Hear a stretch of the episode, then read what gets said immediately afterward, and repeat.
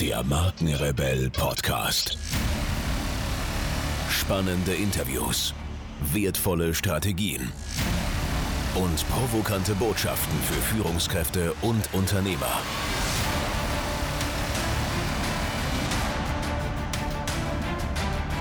Stell dich den Herausforderungen der Digitalisierung und setze als Marke ein Zeichen. Von und mit Markenrebell Norman Glaser. Bevor es hier so richtig losgeht, noch ein kurzer Hinweis. Du gehörst zu den 13% der Deutschen, die regelmäßig Podcasts hören.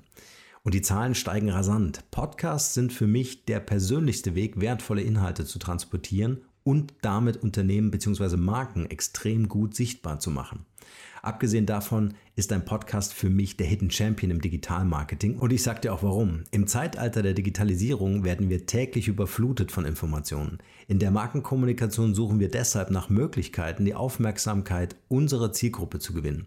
Mit einem Podcast platzieren wir wertvolle Inhalte also in die Zeitfenster, in denen kein Bildschirm genutzt werden kann. Zum Beispiel beim Autofahren, Rasenmähen oder beim Sport. Und eine professionelle Podcast-Produktion ist wesentlich ressourcenschonender als andere Marketingaktivitäten. Meine Empfehlung, es gibt keinen besseren Zeitpunkt als jetzt, einen eigenen Podcast in deine Kommunikationsstrategie zu integrieren. Wir haben das sehr erfolgreich mit dem Markenrebell Podcast vorgemacht und ich helfe dir gerne dabei, mithilfe eines Podcasts die Bekanntheit und Wahrnehmung deines Unternehmens, deiner Marke im Markt deutlich zu erhöhen, um deine Produkte und Dienstleistungen besser zu verkaufen. Wenn dich das Thema interessiert, dann schau auf unserer Website www.markenrebell.de vorbei und buche gleich einen kostenfreien Termin, damit wir darüber sprechen können. Und jetzt viel Spaß mit dieser Podcast-Folge.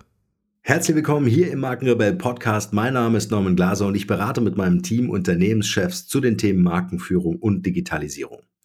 Heute geht es im Interview um die Haufe Group.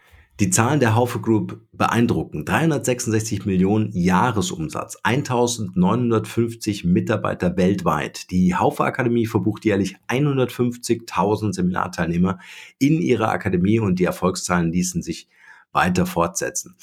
Und was mich besonders fasziniert, ist die Transformation des Unternehmens vom Verlag zu einer erfolgreichen IT-Company. CEO Markus Reitwiesner beschreibt den Wandel des Unternehmens so. Den großen Herausforderungen unserer Zeit begegnen wir mit direkter Einbeziehung unserer Mitarbeiter, Teamwork und Kommunikation. Die Zeit der einsamen Entscheidung seitens des Vorstandes ist vorbei. Gemeinsam meistern wir die Zukunft. Die Haufe Group ist ein Familienunternehmen und strebt nach Partnerschaften in ihren Geschäftsbeziehungen und ist offen für neue Geschäftsfelder. Das Unternehmen sagt von sich selbst, wir müssen uns verändern.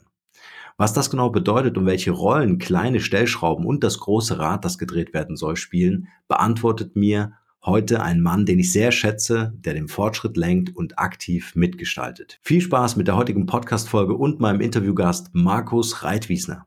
Okay, Markus, schön, dass du heute hier Zeit gefunden hast, im Markenrebell Podcast äh, dieses Interview mit mir zu führen. Äh, erstmal herzlich willkommen und äh, schön, dass du dabei bist. Gerne, freue mich auch. Markus, bevor wir so richtig loslegen heute mit dem Thema digitale Transformation, ein Begriff, der, glaube ich, in äh, jeder Zeitung jeden Tag steht, ähm, erzähl uns doch ein bisschen mehr über dich als Privatperson. Äh, wer ist Markus Reitwiesner als Privatperson und was genau du beruflich heute machst? Okay. Ja, als Privatperson bin ich ähm, in verschiedenen Rollen unterwegs. Ähm, ich bin natürlich Familienvater, was bei einem mhm. Teenager mit 14 Jahren ähm, der schwer pubertiert und einer Tochter mit sechs Jahren, die glaubt zu pubertieren, eine ganz spannende ähm, Geschichte ist. ja. ähm, ich bin auch äh, als Privatperson ähm, immer in der Versuchung, bei einem Sport, den ich extrem schlecht kann, erfolgreich zu werden, nämlich beim Golfen. Das ist eine der wenigen Geschichten, die ich in meinem Leben nicht geschafft habe und vermutlich auch nie schaffen werde. Trotzdem habe ich viel Energie darauf. Mhm. Ähm, und natürlich versuche ich als äh, Privatperson eben auch im Freundeskreis und mit Familie die notwendige Zeit zu verbringen, was angesichts des Jobs nicht so einfach ist. Und der Job mhm. ist eben CEO von so einer mittelständischen Familienunternehmen zu sein, ähm, das seit fast 20 Jahren, da natürlich in wechselnden Positionen. Ja, und das beschäftigt einen schon intensiv, denn wenn wir heute bei unserem Unternehmen was wissen, ist dann das Geschäft, das wir heute machen, in zehn Jahren nicht mehr existieren wird. Ja, das ist doch mal eine Spannende Aussage. Aber bevor wir da äh, noch weiter reingehen, interessiert mich natürlich selber als Familienvater, 14 und 6 Jahren sagst du, ähm, wie nimmst du das Thema Digitalisierung oder auch digitale Kommunikation bei deinen Kindern heute schon wahr? Also die leben in einer anderen Welt. Wir sind ja digitale Einwanderer in unserem Alter. Mhm. Und ich glaube, das sind die ersten wirklichen Digital Natives. Und selbst das Mediaverhalten und das Verhalten der Sechsjährigen ist heute ein anderes. Natürlich erlebt ihr das von ihrem großen Bruder, aber ähm, auch die hat heute ganz andere Möglichkeiten und ähm, das sind so kleine Schlüsselerlebnisse, als die Kleine mal so eine äh, Filmkamera geschenkt gekriegt hat, mit der man unter Wasser auch fotografieren kann, dann war das unglaublich mühsam, ihr zu erklären, ähm, dass man dort Bilder nicht löschen kann. Es war nicht zu vermitteln, weil man oben an einem Rad drehen muss, bevor man das nächste Bild machen kann. Und als die Aussage kam, ähm, das kann man sich jetzt nicht gleich anschauen, sondern das muss man zum Entwickeln geben und dann in ein paar Wochen kann man die Bilder gucken, lag das Ding im Eck. Ah, sehr schöne Story. Ja, interessant. Ich kenne das ja auch, ähm, äh, wenn, wenn Kinder irgendwas anstecken müssen. Also wenn so ein Handy nicht induktiv lädt, ne, Ja. sondern wenn man ein Kabel braucht, um es irgendwo reinzustecken. Das ist einfach von der Usability einfach nicht gewollt, viel zu umständlich. Ja, das verstehen die auch nicht, weil ihre Referenzfälle sind andere, da funktioniert das besser. Ja, ja. Aber schön, äh, das mal zu sehen mit so einer analogen Kamera, wie die angenommen wird. Ne? Das ist ja eine schöne Study. ja. Markus, gibt es so äh, in deinem Leben so ein Erfolgszitat ähm, oder, oder auch irgendeine Weisheit, die sich so dein Leben begleitet? Ja, ich, da gibt es natürlich immer mehrere, aber eins, das mich wirklich immer begleitet hat, ist, glaube ich, ein Satz von Robert M. Baruch, der heißt Never follow the crowd. Mhm. Also sich immer wieder trauen, Dinge anders zu denken, auf Dinge anders zu schauen und ähm, der Common Sense ist nicht unbedingt immer das, was in der Zukunft richtig ist. Und das hat mir sehr geholfen, vor allem in disruptiven Zeiten damit umzugehen, weil Disruptionen stellen ja genau den Common Sense immer in Frage. Ja, spannendes Thema. Ähm, wie hast du das Thema Digitalisierung, also den, den, den Wandel auch in der Wirtschaft wahrgenommen? War das, war das für dich ein Prozess, äh, den du aktiv mitgestaltet hast, oder war das eher so ein Prozess, der dir begegnet ist, äh, wo du dann irgendwann mal gesagt hast, hey, okay, äh, da muss ich mich jetzt reinarbeiten? Naja, vermutlich ähm, schon auch beides. Ich ähm, habe hab, meine Berufslaufbahn hat natürlich beim ähm, IT-Unternehmen angefangen. Insofern hat man da eine relativ große Affinität gehabt. Mhm. Und ähm, als ich dann vor 20 Jahren hier zur, damals zum Haufe Verlag gekommen bin, ja, ja. ähm, gab es nach ein paar Jahren mal die spannende Frage, was machen wir eigentlich in den nächsten 20 Jahren für die nächste Generation? Und da ist dem Verlag damals schon sehr schmerzhaft bewusst geworden, dass diese unfassbar profitablen ähm, lose Blattwerke und alles Mögliche ähm, einfach in ein paar Jahren aufhören werden zu, zu existieren. Und es war damals die Gretchenfrage, mhm. stellt man sich den oder casht man das aus? Die Familie hat damals beschlossen, ähm, dass man sich dem Ganzen stellen möchte. Ja? Und ähm, dann war es klar, dass wir uns den Herausforderungen anders stellen müssen. Ja, von der Historie kann man sagen, damals ist auch viel, haben wir viel Glück gehabt. Ja weil äh, man hat sich damals an so einem Softwareunternehmen wie Lexware beteiligt und das war für den Verlag schon eine ganz merkwürdige Geschichte, da Menschen zu sehen, die nicht in kleinen Büros hocken, keine Krawatten tragen, nicht in irgendwelchen Anzügen stecken, sich nicht an Arbeitszeiten halten und ansonsten unheimlich viel Spaß bei ihrer Arbeit haben. Aber wozu das geführt hat, dass die DNA des Unternehmens damals einfach um das Thema Softwareentwicklung erweitert wurde und dass man ganz anders auf die Welt geguckt hat. Und das hat eigentlich der Haufe-Gruppe damals die Möglichkeit einer Digitalisierung überhaupt eröffnet. Plus, dass dieses Investment nach anfänglich schwierigen Jahren sehr, sehr gut funktioniert hat. Das hat einfach auch bei den Gesellschaften den Mut generiert, sich damit auseinandersetzen zu wollen. Und auch den Glauben, wir können das hingekriegt. Ja. Ich glaube, das ist für viele Unternehmen heute schwierig, wenn das erste Investment nicht so funktioniert, Klammer auf, was es nie tun wird, Klammer zu, ja. dann auch den Mut zu haben, zu sagen, nee, da bleiben wir dran, weil das ist einfach strategisch richtig. Ja, schön, dass du sagst, dass es wirklich was mit Mut zu tun hat, weil, äh, also äh, ich finde, das ist ein unfassbarer äh, Shift zu sagen, man kommt aus der Verlagswelt und wird nach und nach zu einer IT-Company. Ja. Ja, das war es auch und das hat auch das war auch im Nachhinein klingt das alles sehr einfach. Zwischendurch war das schon sehr schwierig und da gab es immer wieder natürlich so Turning Points, wo man gesagt hat: „Tun wir das jetzt wirklich oder nicht?“ Ähm ich glaube, die ersten Erfolge zu sehen, aber dann auch zu sagen, äh, jetzt müssen wir all in gehen, denn so ein Mhm. bisschen, hm, schwanger, ein bisschen digital, das funktioniert nicht. Entweder wir machen es vernünftig oder gar nicht. Das waren schon sehr spannende Entscheidungen, die wir da getroffen haben. Auf der anderen Seite muss man auch sagen, dass hier, glaube ich, auch Familienunternehmen einen gewissen Vorteil haben, weil die bei manchen Sachen, wenn die sagen: „Da wollen wir hin“, auch extrem nachhaltig und ohne den Druck des Quartals mal investieren können. Ja. Und wenn die Familie das erstmal und der Beirat das erstmal unterstützt, dann dann hat man da sehr gut den Rücken frei und das schätze ich auch sehr an der Arbeit in einem Familienunternehmen. Ja, das wäre jetzt meine nächste Frage, äh, gewesen, also, was der Vorteil oder auch, äh, Mhm. Nachteil ist, aber in dem Fall natürlich ein Vorteil. Ich habe eine Zahl, äh, gelesen, anfänglich 97 äh, Ja, Printgeschäft, heute 3 ja, äh, Printgeschäft, um einfach mal diese unfassbare Kluft eigentlich auch dazwischen oder diese Entwicklung einfach auch mal abzubilden, äh, in in Zahlen. Was waren so die größten Herausforderungen, ähm, äh, das Thema Technologie ähm, erst parallel neben das klassische Geschäftsmodell zu stellen, aber dann natürlich auch den Fokus zu setzen. Na ja, ich glaube, die Herausforderung war gar nicht die Technologie. Ähm, das, was eigentlich in den ersten Jahren der größte Shift war, zu sagen, wir gehen weg von einem Produkt oder wie es damals hieß, das Werk. Ja, es war ja kein lose Blattwerk und ein Buch ist ein Werk gewesen. Wir gehen weg von einer produktgetriebenen Organisation zu einer kundengetriebenen Organisation. Und ähm, wir haben uns dann erstmals überlegen können, nicht an wen verkaufe ich mein Buch, mein lose Blattwerk, sondern was braucht denn der Kunde wirklich und Mhm. was wird der Kunde in Zukunft brauchen. Und da kamen dann, das war wie ein Befreiungsschlag, da kamen dann einfach ganz neue Ideen hoch, was so ein Steuerberater, ein Personalchef, ein Kleinunternehmer in Zukunft gerne machen möchte und wie sich seine Welt verändern wird dass es eben keine gute Idee mehr ist, ein Werk zu machen, wo er nachlesen kann, wie er Buchhaltung macht, sondern gib ihm eine Buchhaltung, die so einfach funktioniert, dass es auch hier wirklich jeder machen kann. Ja. Schreib kein Buch drüber, wie man ein Zeugnis schreibt, gib ihm ein Werkzeug, mit dem er ganz einfach ein Zeugnis selber schreiben kann, digital.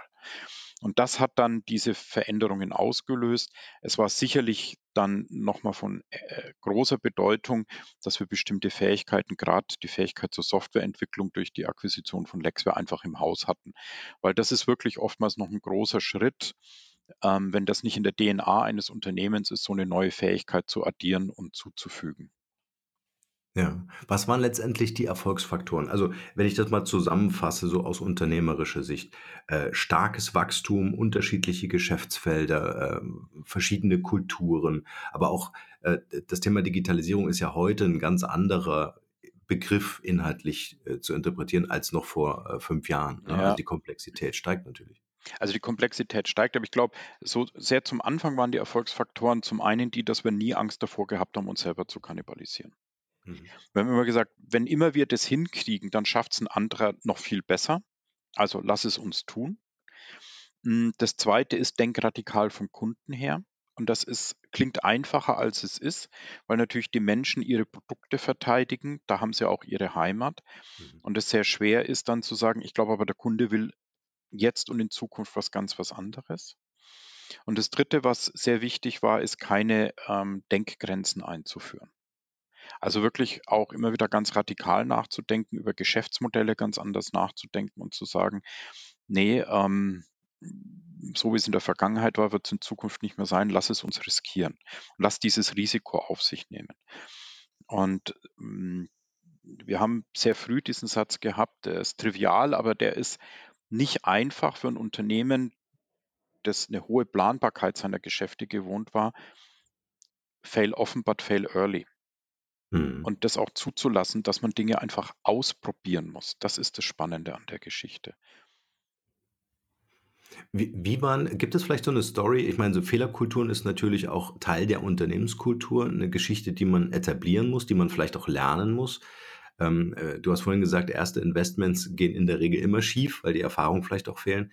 Ähm, wie seid ihr damit umgegangen? Also, wie waren vielleicht so auch die ersten Projekte, die dann halt einfach komplette Fails waren? Na gut, es war immer so eine Mischung. Es ist Gott sei Dank nicht alles schiefgegangen, aber es ist genug schiefgegangen, ne? Und ich Mhm. glaube, wichtig ist, ähm, dass man das auch aus dem Top-Management immer als Lernreise begreift. Und sagt eigentlich: „Boah, da ist richtig was schiefgegangen, aber was haben wir denn dadurch gelernt und was haben wir denn aus dieser Investition herausgezogen?“ Und das war eben auch, wie man das im Unternehmen positioniert. Das ist keine Fehlinvestition, sondern die hat einen anderen Ausgang genommen, aber Mhm. was hat die uns jetzt gebracht? Und dieses Learning im Unternehmen und natürlich auch im Management zu teilen. Und, ähm, ich glaube, das ist schon das ist schon eine sehr wichtige Geschichte, auch zu akzeptieren, ähm, dass man bei aller Sicherheit in der Planung, die man hat, äh, eben doch die Ergebnisse nicht hundertprozentig vorausschauen kann. Und da hat uns dann in den letzten Jahren auch geholfen, dass wir da zunehmend agiler und zunehmend unter permanenter Einbindung des Kunden arbeiten und nicht mehr so wie früher ein Produkt gebastelt haben und ganz spät so tata das Tuch weggezogen haben und dann ganz enttäuscht waren, dass der Kunde nicht vor Begeisterung hechelnd davor saß, ja. Ja. Das ist natürlich auch ein großes Kompliment, was ich jetzt mal von außen, äh, machen darf, äh, an die Geschäftsführung, denn, äh, das kann ja nur aus der Führung herauskommen, dass das Management nach und nach auch lernen darf, äh, Fehler zu machen, beziehungsweise, äh, wie du schön sagst, den den Ausgang des Projektes, ähm, äh, als als Lernprozess zu verstehen, ne? Also, das ist ja oftmals auch so Ja. mit erlebe ich zum Beispiel in Unternehmen immer wieder Angst, ein Budget zu bekommen. Das Projekt geht schief. Ja, klar sind die Learnings da, aber die Angst ist viel größer, ähm, äh, dass ich das, diesen Fehler verteidigen muss. Ja, und ich glaube, dass, ähm also, was wir da wir haben 2 Sachen gemacht. Das eine, was wir getan haben, ist, wir haben ein Innovationsbudget aufgesetzt und haben das auch ganz anders von anderen Managern betreuen lassen. Und das war immer sehr transparent und die hatten auch Early-Erfolgskriterien, so ganz früher. Und immer wenn wir das nicht erreicht haben, haben wir das auch öffentlich abgebrochen und haben gesagt: „Das funktioniert nicht“, und das war auch gut Mhm. so, ja? Und das Zweite ist, und das stimmt schon, das muss wirklich vom absoluten Top-Top-Management verantwortet werden. Hm, ich ich diskutiere da regelmäßig auch mit den Kollegen von Google drüber. Ich sage: „Wenn ihr das sicherstellt, dass es einen Chief Digital Officer in einem Unternehmen gibt, dann ist das Unternehmen von der Digitalisierung eigentlich schon tot.“ Mhm. Denn dann hat man so 'n Digital-Fuzzi, der das Mhm. macht, ja, und ansonsten macht man fröhlich alles so weiter, wie's bisher war. Und das ist aber genau nicht das, wie's funktioniert. Ähm, man muss da all in gehen. Ähm, und, äh, man muss das von der Spitze aus auch vorleben, aber auch treiben, denn das sieht zwar jeder im Unternehmen ein, aber wie heißt's so schön: „Jeder will die Welt verändern, aber keiner sich selbst.“ Da muss man auch mit den Widerständen umgehen Ja. Um um vielleicht das Provokative 'n bisschen aufzunehmen, äh, das Thema Chief Digital Officer, ist es vielleicht 'ne Person, der die Aufgabe übertragen wird, um sie selber nicht zu machen? Natürlich, 'n Stück Ja. weit schon, ja. Und ich meine, wenn heute 'n CEO sagt: „Ich habe dazu keine Zeit und die Zukunft des Unternehmens liegt im Digitalen“, dann gucke ich den immer an und sage so: „Hä?“ Mhm. Was ist eigentlich deine Aufgabe? Hol dir 'n guten COO, der deine Aufgaben macht, aber dann kümmere dich um die Strategie und die Zukunft des Unternehmens. Ja, also ganz klar, Digitalisierung ist Chefsache. Ähm, finde ich auch 'ne ganz wichtige Botschaft, Also, ja. ga ganz wichtig ist, äh, muss vom Chef initiiert Ja, werden, ja, ja. ja? Ähm, es darf nicht die Chefsache sein, sondern ich glaube, Chefsache muss es sein, diese Digitalisierung als Denkhaltung im ganzen Unternehmen zu verankern. Schön. Diese Ja. Neugier, dieses sich damit auseinandersetzen und die Leute zu ermutigen, selber Dinge auszuprobieren und selber Dinge zu Ja. machen. Ich kann heute nicht sagen: „Spielt mit den digitalen Technologien“ und by the way, unsere IT lässt den nicht den Einsatz von irgendwelchen Tools und Werkzeugen zum Rumspielen zu. Das sind Widersprüche. Da muss ich dann den Mut auch haben und sage: „Dann probiert's aus.“ Mhm. Wie tief bist du denn involviert in in Projekte, die Innovationen zum Beispiel entwickeln oder neue, äh, Projekte initiieren? Also, heute anders als noch vor 3, 4 Jahren. Mhm. Ich glaube, vor 3, 4 Jahren haben wir die, äh, oft sehr direkt angeschoben und, ähm, auch auch in die Organisation reingecoacht. Seit 2, 3 Jahren läuft es eigentlich 'n bisschen anders. Dort rufen wir in der Organisation aus, dass sich selber, ähm, Zellen bilden können, Netzwerke bilden können, die Ideen weiterverfolgen können. Und, ähm, das heißt, wir starten diese Ideen nicht mehr, sondern die kommen aus der Organisation, die dürfen die dann pitchen und bekommen für die ähm, Scout, Proof und Deliver Phase dann ihre entsprechenden Budgets auch von uns aus einem Innovationsbudget. Und heute hat sich die Rolle eigentlich eher in Richtung eines Business Angel, aber auch eines Challengers Mhm, geändert. Ja, also wir challengen das, wir fördern das, aber die Leute sollen, müssen das selber machen. Und das ist am Anfang so ein bisschen, war das ein bisschen schwierig, weil wir natürlich die auch ein paar Fehler gemacht haben, wo wir gesagt haben, ha, hätten wir besser gewusst, aber die Lerngeschwindigkeit in der Breite der Organisation ist enorm, auch wie die sich untereinander vernetzen. Und die machen die Fehler wirklich nur einmal. Und heute haben wir da eine Energie und eine Wucht drin, die viel breiter ist und viel lebendiger ist als alles, was wir zentral hätten steuern können. Also ich bin heute da viel mehr nur ein Enabler Mhm. und ein Challenger und Inspirator. Die Ideen kommen aus der Organisation und das ist wirklich klasse. Ja. Habt ihr euch dann quasi in, in Top-Management-Ebene oder Linie gebaut, die äh, ähm, äh, im Grunde das Projekt oder die einzelnen Projekte dann vorantreiben, sodass ihr wirklich Initiatoren oder Mentoren für die einzelnen Projekte sein könnt? Weil ich kann mir auch vorstellen, ähm, gerade in einem Familienunternehmen, ähm, zumindest aus meiner Erfahrung, hast du natürlich immer das Berichtswesen auch. Ne? Du musst äh, regelmäßig über die Entwicklung berichten, ähm, Mhm. sodass dann auch effizient äh, für euch in den Projekten oder an den Projekten gearbeitet werden Ähm, ja, da denken wir tatsächlich ein bisschen anders drüber nach. Mhm. Also die erste Geschichte, die wir gemacht haben, wir haben unser Geschäft in Horizonte unterteilt. Nach diesem Horizonte-Modell, ich habe den Horizon One, das sind alle meine Bestandsgeschäfte, die heute in der Performance Zone sind. Und dann habe ich mit H2 meine Wachstumsgeschäfte, mit H3 explorative Geschäfte. Und die bekommen sehr unterschiedliche Ziele. Das Horizon One-Geschäft, ich sag mal, das sind 95 Prozent der Umsätze und 130 Prozent der Erträge drin. Mhm. Und ähm, die finanzieren die anderen auch. Die kann ich natürlich heute super im Reporting messen. Ähm, die müssen auch delivern, die kriegen alle Kennziffern, alles, was sie haben und das ist auch gut steuerbar, dieses Geschäft. Und da habe ich auch klassisches Reporting, klassisches stringentes Management. In den anderen Bereichen, die führe ich einfach auch anders. Und dort habe ich teilweise auch eigene Geschäftsführungen drin, damit die sich eben auch von diesem, so läuft das hier, so war das schon immer so und das ist die Regeln unseres äh, Geschäftes lösen können. Mhm. Die sind auch nicht so an, an bestimmte Vorgaben gebunden und die führen wir durchaus anders. Und da ist es in meinen Augen ganz entscheidend, dass wir dort auch anfängt, sich selbstorganisierende Strukturen zu schaffen, die eben viel agiler und viel dezentraler Chancen im Markt erkennen können und dann von uns eher noch als eine Art Corporate Sponsor finanziert werden und ähm, eben auch von uns gechallenged werden oder sich ihre Challenger bei anderen Geschäftsführern suchen, wo die sagen, der ist gut, der kennt sich da aus, den holen wir uns ran. Mhm. Der darf uns in unser Advisory-Team rein. Ja.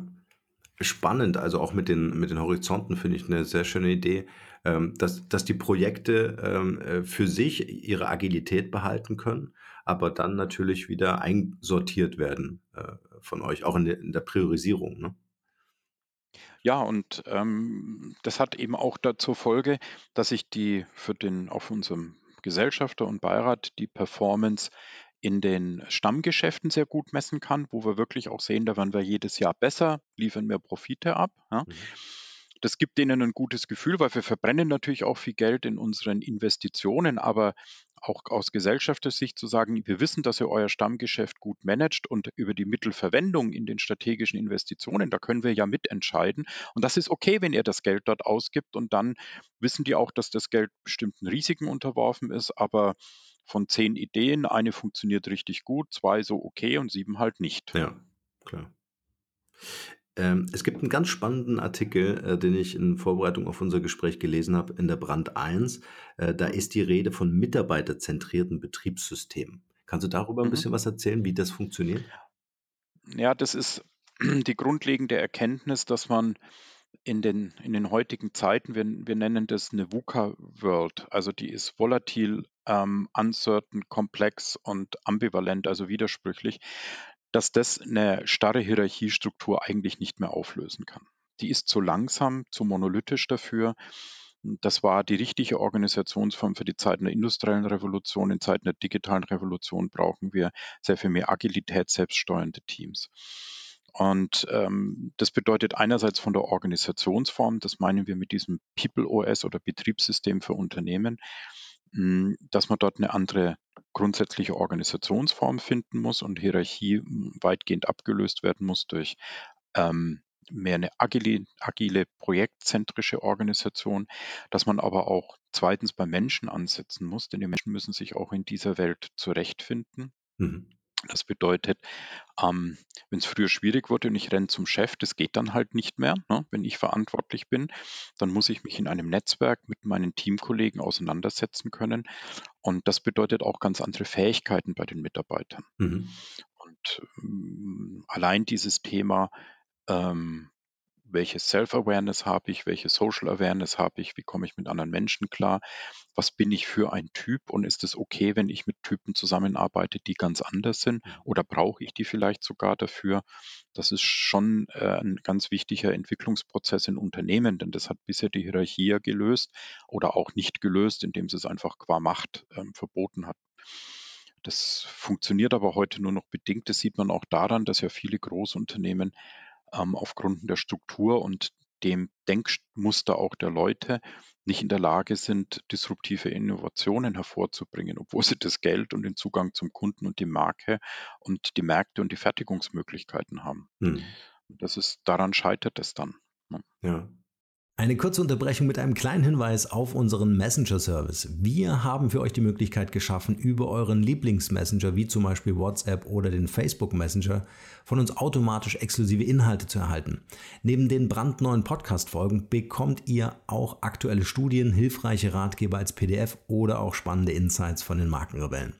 Darüber hinaus könnt ihr uns eure Fragen schicken, ob als Text- oder Audionachricht, die ich dann in einer der nächsten QA-Folgen beantworten werde. Also probiert es einfach mal aus. Dieser Service ist natürlich kostenfrei und was mir selbst immer sehr, sehr wichtig ist, ohne Werbespam. Ihr könnt euch direkt auf der Startseite unter www.markenrebell.de für diesen Service eintragen. Und nun geht's weiter hier. Äh, du hast Kompetenzen angesprochen. Ist natürlich ein super wichtiges Thema, gerade auch ähm, neue Leute zu finden. Ähm, ähm wenn du dich zurückerinnerst oder äh, vielleicht den Moment so ein bisschen für uns ranzoomst, ähm, als so dieses ganze Thema immer digitaler wurde. Es sind ja auch Digitalkompetenzen erforderlich. Wie habt ihr das Know-how intern aufgebaut? Ähm, also in einem schönen und schwierigen Prozess. Der schöne Prozess war, dass wir den, Leu äh, den Mitarbeitern immer angeboten haben, auch in Absprache übrigens mit dem Betriebsrat, der das schon stark gestützt hat, sich doch zu qualifizieren und neue Aufgaben zu holen. Und die ermutigt haben und auch gesagt haben, das ist okay, wenn ihr das erst lernt. Und da gibt es schon einen nicht unerheblichen Teil von Leuten, die das wahnsinnig gerne tun. Ja. Gerade jetzt in den letzten eineinhalb, zwei Jahren sehen wir in diesen Zellen, da tauchen auf einmal langjährige Mitarbeiter auf, denen ich das persönlich auch nie zugetraut hätte, die mhm. auf einmal in Projekte gehen und da Fähigkeiten entwickeln, wo ich sage, wahnsinnig Stark. toll. Mhm. Super. Mhm. Also absolut fantastisch. Ja. Ähm, weil die eben jetzt auch durch, wie wir versuchen, sie in ihrer Persönlichkeit zu unterstützen und sich selbst zu erkennen und dann sich auch einzubringen, versuchen stark zu machen. Ja. Die weniger schöne Seite ist, dass wir natürlich auch schon im Portfolio umschichten mussten. Wir hatten da auch wirklich schwierig oder nicht schwierige, aber kritische Zeiten, unangenehme Zeiten, als wir unser Callcenter geschlossen haben, weil die Leute einfach nicht mehr angerufen haben, sondern online ihre Dinge gemacht haben. Mhm. Als wir ähm, vor vier, fünf Jahren ähm, über 110 Leute entlassen haben, weil einfach in der Performance Zone die Umsätze zurückgegangen sind im verlegerischen Bereich, im Content-Bereich. Mhm. Und wir dort aber wussten, dass wir die Erträge hochhalten müssen, damit wir uns die Investitionen in die Zukunft leisten. Und das war schon ein sehr schizophrenes Jahr. Wir haben 110 Leute entlassen, wir haben 117 eingestellt ja, und allen Mitarbeitern am Ende den größten Bonus der Firmengeschichte erzahlt, weil wir das Best Year ever hatten. Und das muss ein Unternehmen erstmal aushalten, das muss ein Betriebsrat aushalten. Mhm. Ähm, diese Widersprüche auch mitzugehen und mutig und, und, und entschlossen da in die Zukunft zu gehen und sich da nicht ähm, in der weichen Soße der Harmonie auszuruhen und zu sagen, passt schon alles irgendwie. Mhm. Ja, und ähm, wir haben immer gesagt, wir wollen investieren, solange wir das können und die Stammgeschäfte müssen das finanzieren. Wenn erstmal die Not zur Investition da ist, dann hat man erstens keine Zeit mehr und zweitens vermutlich auch nicht mehr das Geld, denn dann ist die Profitabilität in den Stammgeschäften in der Regel schon weg. Ja. Und das ist natürlich auch ein ganz wichtiger Punkt, gerade die Situation, die du gerade beschrieben hast, äh, 100 Mitarbeiter entlassen, 100 neue eingestellt, ähm, äh, ist ja auch eine ganz wichtige ähm, äh, ja, wichtiger Aspekt, die Kommunikation. Äh, was ich äh, auch in einem Artikel gelesen habe, ähm, Thema Konsequenz und Wertschätzung, äh, ein ganz wichtiges Thema. Wie steuert ihr die Kommunikation intern? Also wie schafft ihr es zum einen, die Werte zu transportieren, ähm, die Wertschätzung herzustellen, dass die auch gelebt wird letztendlich und nicht nur von oben vorgegeben ist? Äh, und wie tauscht ihr euch intern aus? Mhm. Also da gibt es so ein paar Elemente. Das eine ist, wir versuchen natürlich auch von der Holding im Unternehmen visibel zu sein. Wir machen so alle zwei Jahre auch eine Roadshow, wo wir Themen wie Strategie, aber auch was wir jetzt in der Organisation machen, Kulturdenken, in allen Niederlassungen in Gruppen mit maximal 80, 90 Leuten den Mitarbeitern erklären. Wenn man das das 15. Mal macht, kann man das ganz gut. Aber ähm, dass man einfach in diesen direkten Dialog geht.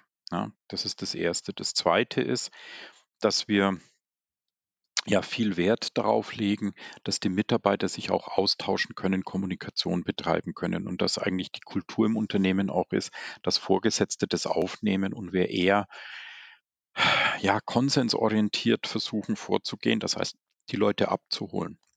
Ja. Das dritte ist, dass wir natürlich auch mittlerweile ein ziemlich mächtiges Intranet haben, wo man schon sieht, ähm, dass das intensiv gelesen wird, kommentiert wird, dass dann auch in den Kommentaren es wirklich hin und her geht zu bestimmten Themen ähm, und das auch öffentlich gemacht wird. Ja. Mhm. Und es geht am Schluss dann bis zu dem Punkt, dass wir zum Beispiel äh, Protokolle aus Managementsitzungen veröffentlichen das nicht geheim ist. Mhm. Also wenn wir uns im Marketingbereich mhm. zusammensetzen mhm. mit den Geschäftsführern, dann veröffentlicht das und jeder Mitarbeiter im Produktmanagement Marketing kann die Protokolle lesen mhm. und weiß, was wir da tun.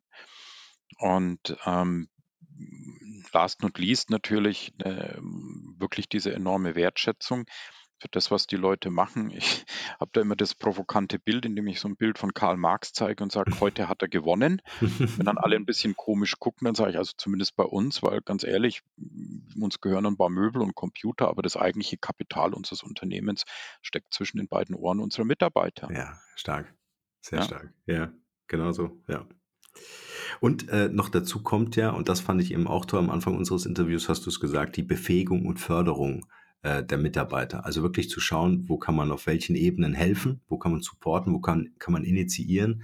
Und im, im Grunde äh, ist es ja auch immer wieder dieses Verbinden, ja, also Mitarbeiter mit neuen Projekten verbinden oder Projektleiter äh, zu ernennen, die den höchsten Leidensdruck zu einem bestimmten Thema haben oder einen großen Bedarf sehen.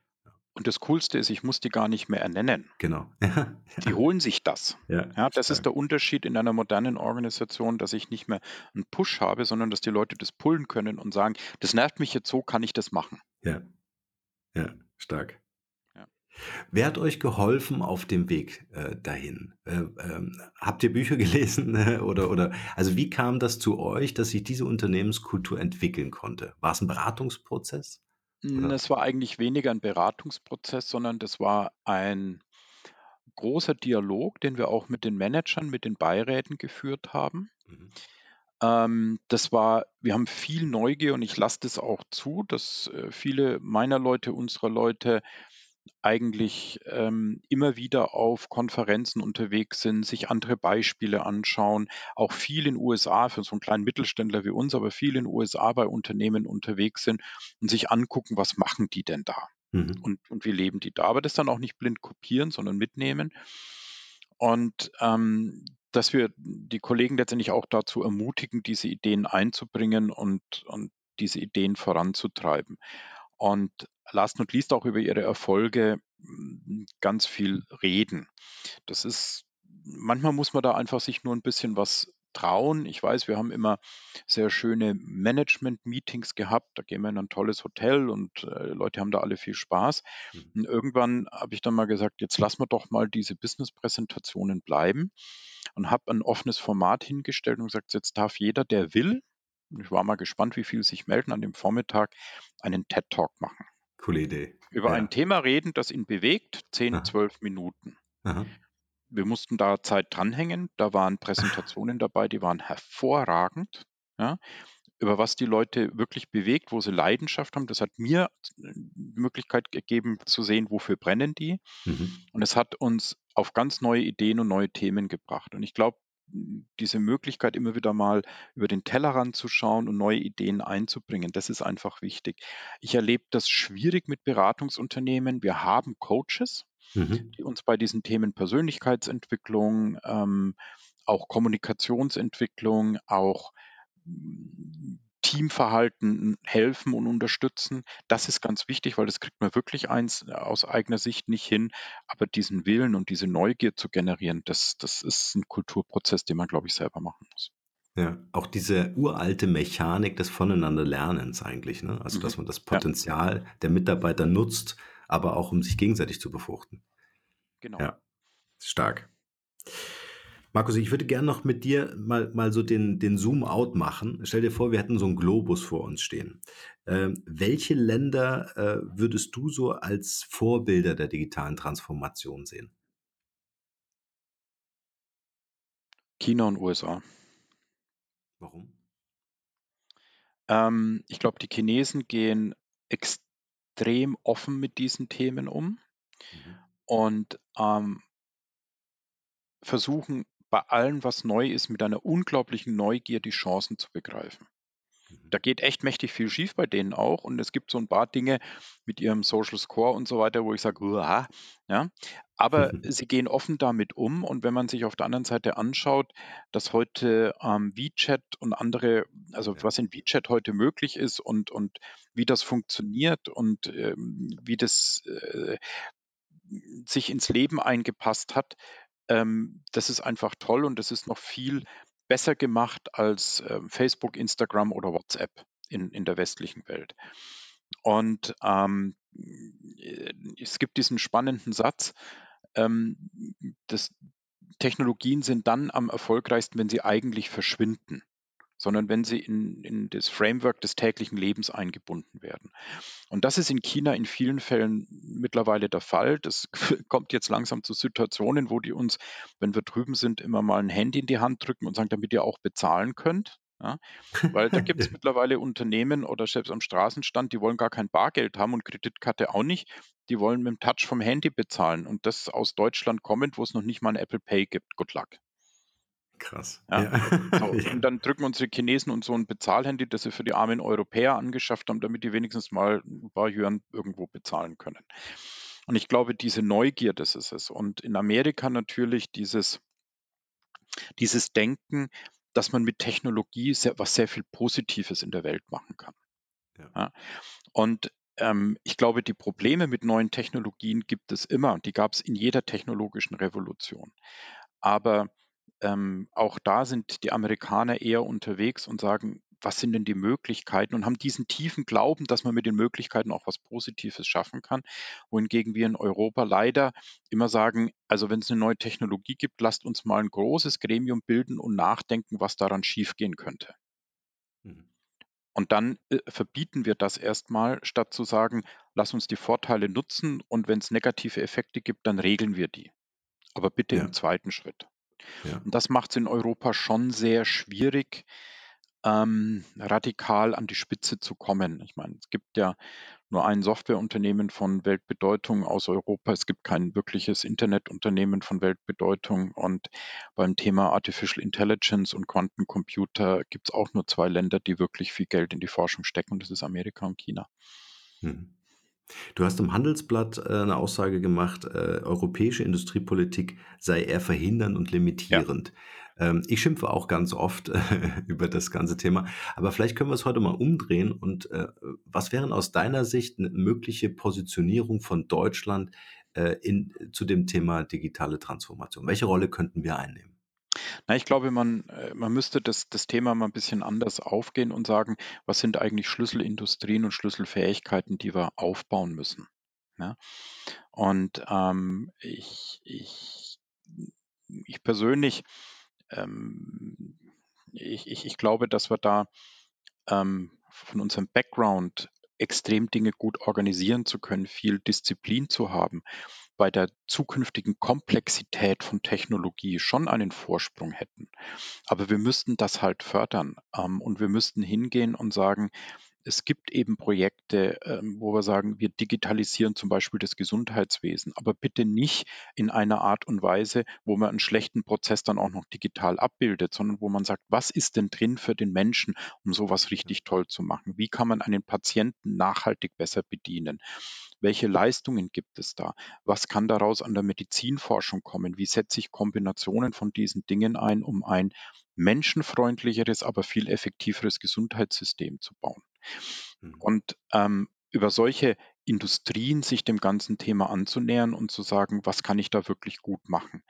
Und das wirklich über, über Förderungen zu machen, einfach mal anzufangen und auf diese Lernreisen zu gehen.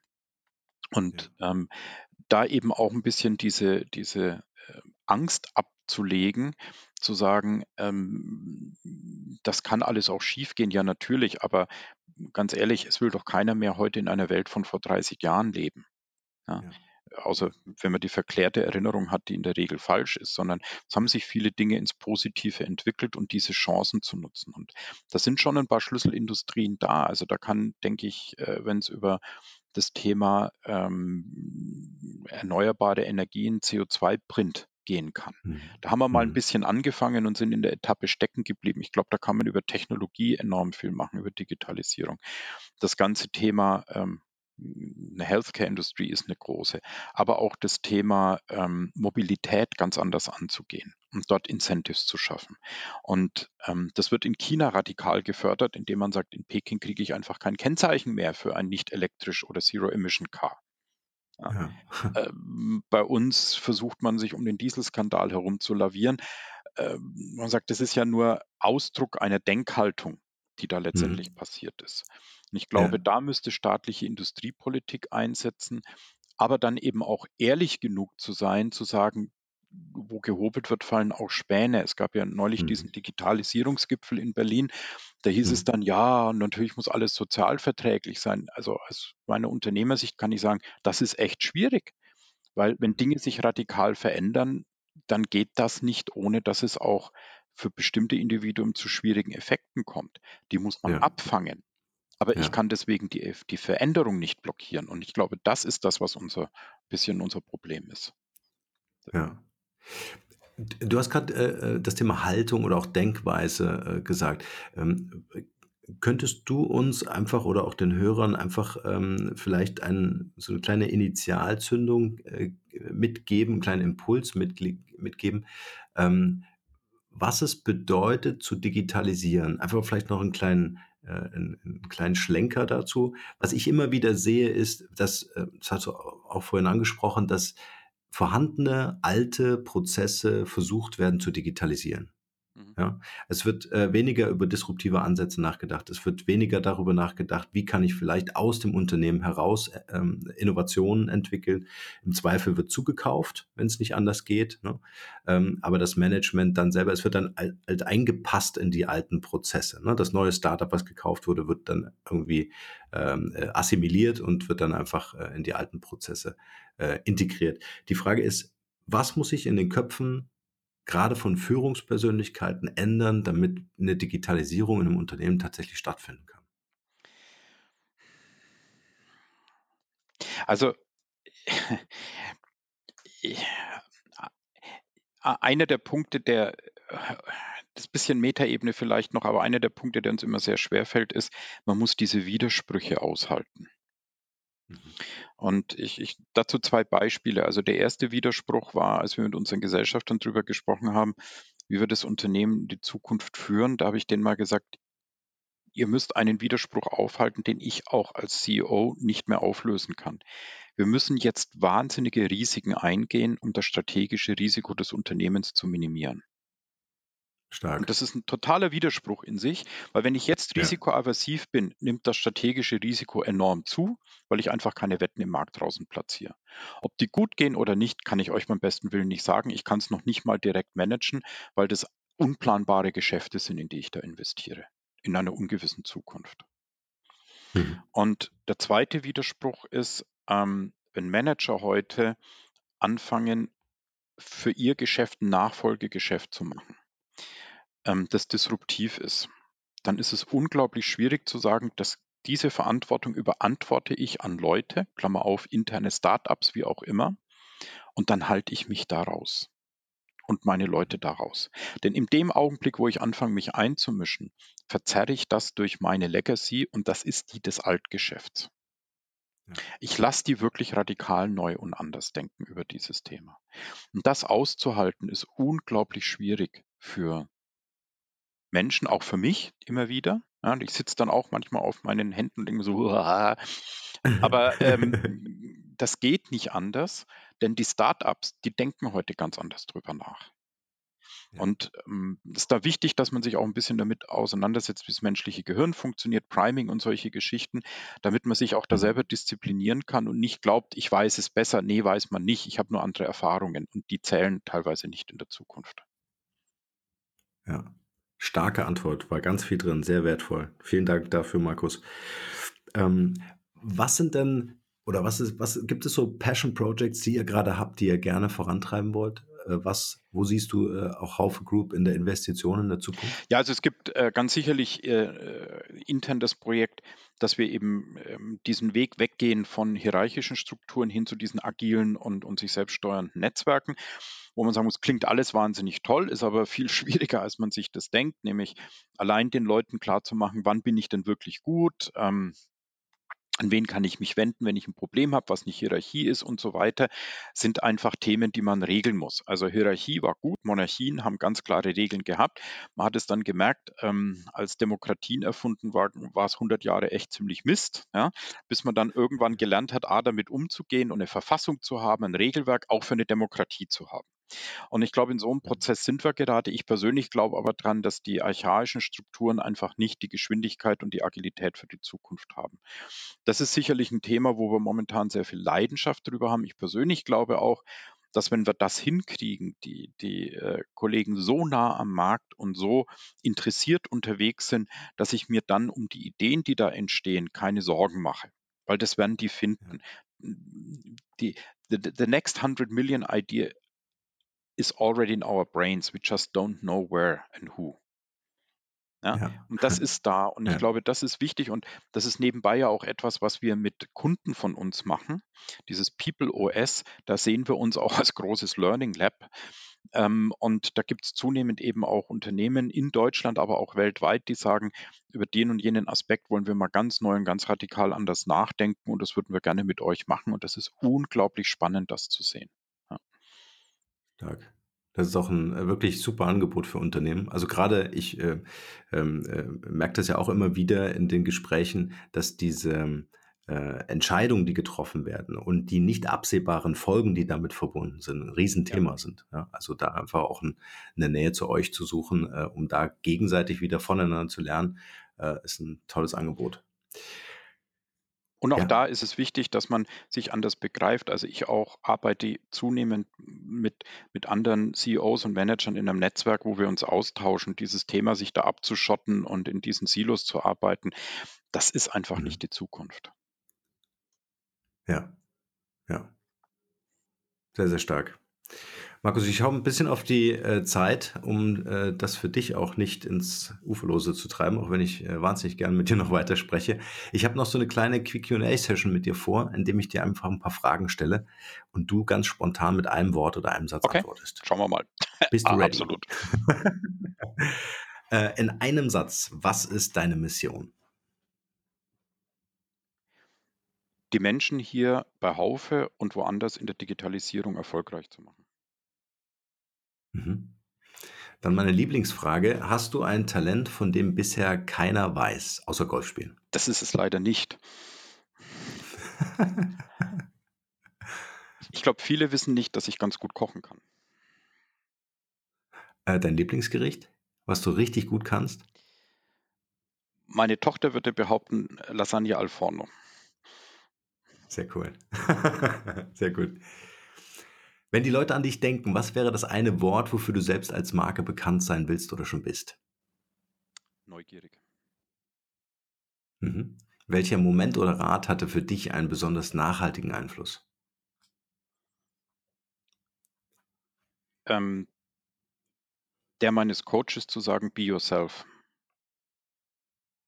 Mhm. Was ist das Wertvollste, was wir von dir lernen können? Sich nicht so wichtig zu nehmen und die Leute machen zu lassen. Mhm. Kannst du uns drei Internetressourcen oder Mobile Apps empfehlen, die du selbst gern verwendest und auch einen gewissen Wert haben? Also jetzt nicht WhatsApp oder sowas, sondern Ähm, ja, das eine ist Gapminder. Okay, was macht die App? Die Das ist eine. Website ähm, von Hans Rosling, seinen Erben Mhm. betrieben, wo man sich ganz anders Daten anschauen kann und Daten anders über Daten nachdenken kann. Mhm. Ähm, das zweite ist brutal trivial. Ähm, das ist Teams, das wir intern einsetzen, das uns hilft, ganz anders zusammenzuarbeiten, was ich Mhm. mittlerweile sehr genieße und ähm, toll finde. Ähm, und ich glaube, das sind die beiden, ja. Okay. Kannst du uns ein Buch empfehlen, welches für dich einen großen Mehrwert hatte? Ähm, es sind zwei.